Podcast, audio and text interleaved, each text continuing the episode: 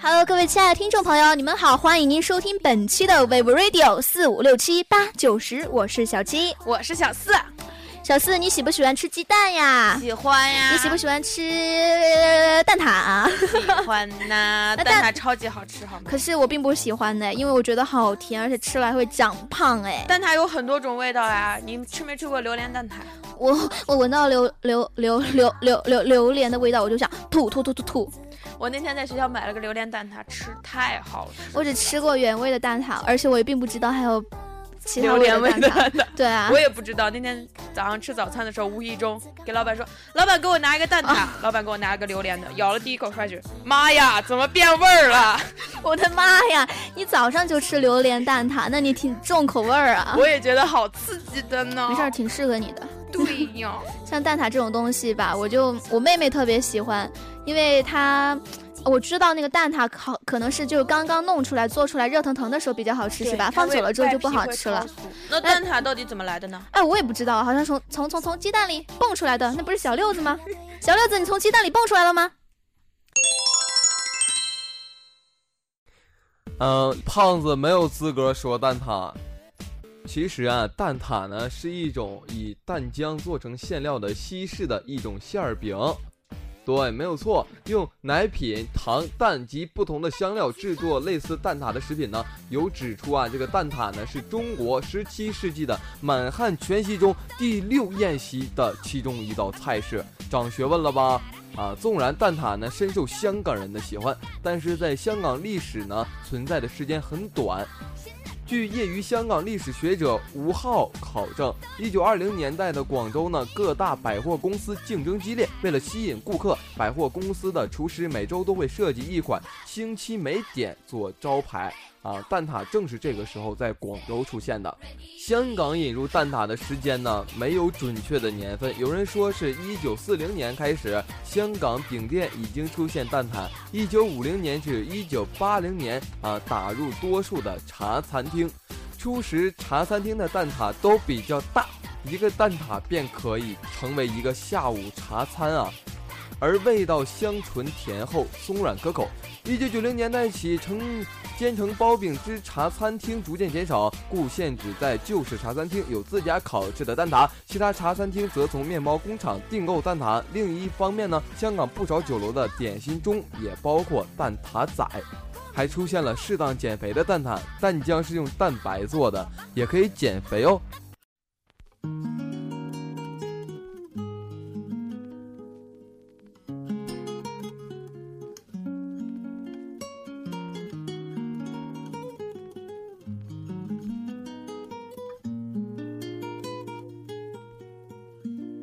我打死也不相信还可以有减肥的蛋挞，因为蛋。如果蛋挞的话，一般就是里面会加很多很多的糖啊什么的，会很腻。对，据我所知啊，这个蛋挞它含的热量，一个小小的蛋挞就是三百克。对，一碗饭，你知道吃一碗小小的米饭，它热量就是二百八。那对于体重超过一百二十斤的人，如果一次啪啪啪啪啪吃吃下三个，第二天早上起来脸肿的跟猪。对啊，那不是得多胖啊！真的是对于一种对于我们这种比较。不像我那么瘦是吧？嗯，我也不会在意，但是偶尔吃一个还是极好的，因为你吃下一个蛋挞得运动一个小时吧。哦，你走开，你走开，我不想跟 你呢，小四，我不吃了，我绝食。可是你早上不就吃榴榴莲蛋挞当早饭的吗？人家小六说了，在人家香港，人家蛋挞都是当下午茶，在茶餐厅里才有。你说你这跑到海南，你知道粤当早饭了？粤式早茶的四大天王是什么吗？这么贵，是虾饺、烧麦、叉烧包和蛋挞。对，可是我早上只想安静的吃一碗重庆小面，我只想吃一碗豆腐脑，咸的。嗯，对，豆腐脑还好，小面不行，小面跟蛋挞一样，热量也超级高。但是蛋挞吧，你知道，它虽然吃了会让人胖，那个热量特别高，但是呢，它真的是特别的好吃，它放那儿真的是难以让人抗拒。闻到那个味道就想往过去冲。可是一定要把握分寸啊！你一定要切记啊，适可为止，回味无穷呐！哈哈，好奇怪，适口味，是啊，就是吃蛋挞的时候要吃，不要吃太多嘛，一次，特别是对于那种肥胖的高血糖的人来说，哦，对身体不好。那你喜欢呢？像我这种吧，意思就是让我别吃了，多吃菜，只能吃清汤的。也不是多吃菜来，就是多读书、多看报、少吃零食、多睡觉吧。好，那具体这个蛋挞怎么做呢？要不让我们很瘦很瘦，怎么吃蛋挞，吃很多个蛋挞都不会胖的小五来让我们说一说怎么做呢？各位亲爱的听众老爷们，你们好，我在这里。那咱们今天要讲的这个吃的啊，它就是传说当中人人都喜欢吃的，名字叫做蛋挞。说到这个蛋挞，其实啊，这个蛋挞热量也像小四跟小六说的，它的热量是特别高，一个蛋挞就相当于一碗米饭。所以说，咱们今天要聊这个蛋挞的做法呢，其实也是比较简单的，也不需要在外面去买，因为我知道外面的买的蛋挞应该都很贵嘛。首先呢，你需要准备以下这些材料。第一个，蛋挞皮，蛋挞皮呢可以在外面买到。如果你懒得动手，或者是懒得出去买的话，可以在某宝上面买到哦。第二个就是低筋的面粉六克，第三个就是淡奶油八十五克，第四个就是牛奶七十克，第五个呢就是蛋黄两个，第六个呢也是最后一个就是糖二十五克。制作方法呢，第一是将第一步方法呢是将淡奶油和牛奶糖搅拌均匀，加热至加热至糖完全融化，放凉后加入蛋黄。第二步呢是加入低筋粉，搅拌均匀，然后这就是传说当中的蛋挞水了。然后再把蛋挞水倒入蛋挞皮内至七分满。第四步呢就是装入烤盘，放入约热好的烤箱中，烤箱设置为二百一十度，烤二十五分钟，然后你就会能吃到热气喷喷、香气扑鼻的蛋挞了。是不是觉得特别简单呢？赶紧去回家试一试吧。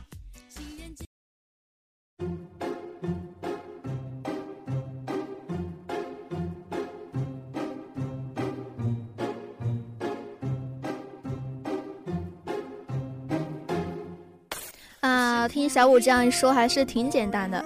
我又想去买一个榴莲味的蛋挞。别买了，在家就可以做了。听了小五那么详细的讲解，想必听众朋友们也会了。但是像小五说到的，要烤箱，可能很多人家里就不会有烤箱。但是呢，用那个微波炉，微波炉应该可以做得出来。现在不是有那种烤箱和微波炉二合对一的那对，种我家就是那光种。波炉嗯还是叫什么？它不仅可以烤。蛋挞，还可以烤什么烤翅啊、爆米花呀，种种种种好吃的东西。对，其实微波炉可以蒸米饭。好吧，蒸米饭。那蛋挞，我们继续说蛋挞好吗？我不吃米，我要吃蛋挞。虽然蛋挞的那个热量比米饭高。嗯，那蛋挞就真的很简单，各位听众朋友们可以在家里试试哦。只要你有微波炉、有蛋皮、有鸡蛋就可以有白砂糖，有了。低筋粉，是呀这些家里都有的美味的蛋挞了。嗯，那这期节目呢，就要在这里和大家说再见了。如果你们喜欢我们的节目的话，就请点击头上的订阅来订阅我们。我们在下期节目中与你们不见不散。我是小七，我是小六子啊，我是小五，我是小四，拜拜，拜拜拜拜。拜。 deep and down. I'm sitting here, I miss the power. I'd like to go out, taking a shower, but there's a heavy cloud inside my head. I feel so tired, put myself into bed where nothing ever happens, and I wonder. Isolation is not good for me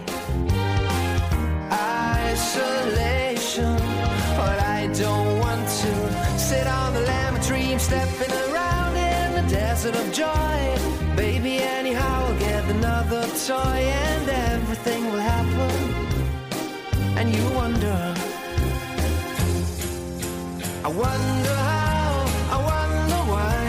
Yesterday you told me about the blue, blue sky, and all just another lemon tree. I'm turning my head up and down. I'm turning, turning, turning, turning, turning around, and all that I can see is just another lemon tree. And I